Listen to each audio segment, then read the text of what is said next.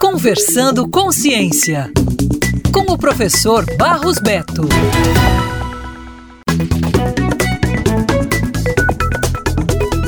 Cientistas conseguiram extrair DNA de um pingente do dente de um veado com 20 mil anos de idade, encontrado na caverna de Denisova, na Sibéria. O objetivo era identificar a pessoa que possivelmente fez ou usou o ornamento. A descoberta foi anunciada em artigo publicado neste mês na revista Nature. Os pesquisadores extraíram o DNA de dentro dos poros do antigo pingente, embebedando em uma solução salina cada vez mais quente, que eles descobriram que não alterava o adorno. Uma vez liberadas, pequenas quantidades de material genético foram sequenciadas e comparadas com outros conjuntos de DNA antigo.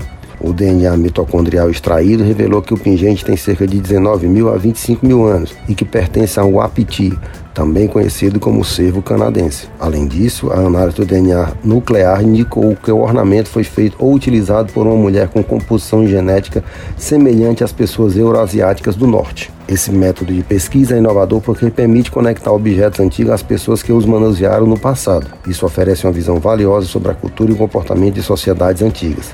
Antes, era impossível associar ferramentas e joias a quem as manuseava, a não ser que o artefato fosse encontrado próximo a um enterro específico. Esse avanço na pesquisa de DNA antigo traz possibilidades fascinantes para compreendermos melhor o passado e nos conectarmos às pessoas que viveram há milhares de anos.